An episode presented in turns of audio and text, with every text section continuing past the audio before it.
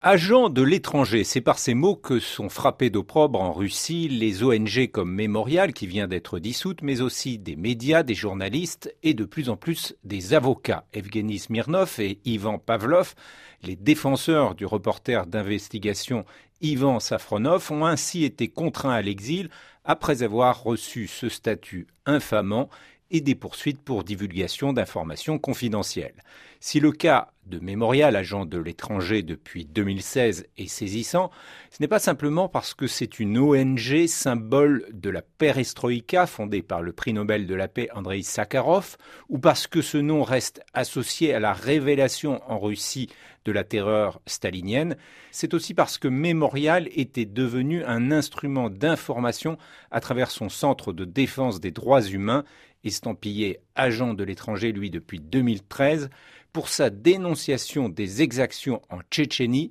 ainsi que sa défense et son décompte des prisonniers politiques. Le 5 janvier, un tribunal de Moscou décidera d'ailleurs du sort de ce centre qui enquêtait récemment sur les mercenaires de Wagner en Syrie.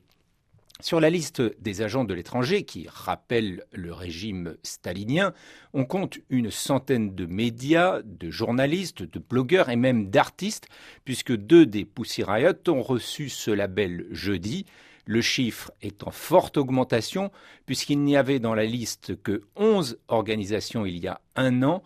Parmi les obligations de ces prétendus agents de l'étranger, la présence d'une clause de 24 mots en gros caractères sur chaque publication, un rapport trimestriel déclaratif sur euh, leurs activités et le paiement d'un audit annuel. Évidemment, contrevenir à ces règles entraîne des amendes et des poursuites, mais surtout, le label déclenche un opprobre public qui détourne les annonceurs, les sources et les lecteurs comme on l'a vu avec le site indépendant Medusa qui a intégré ce registre en avril dernier.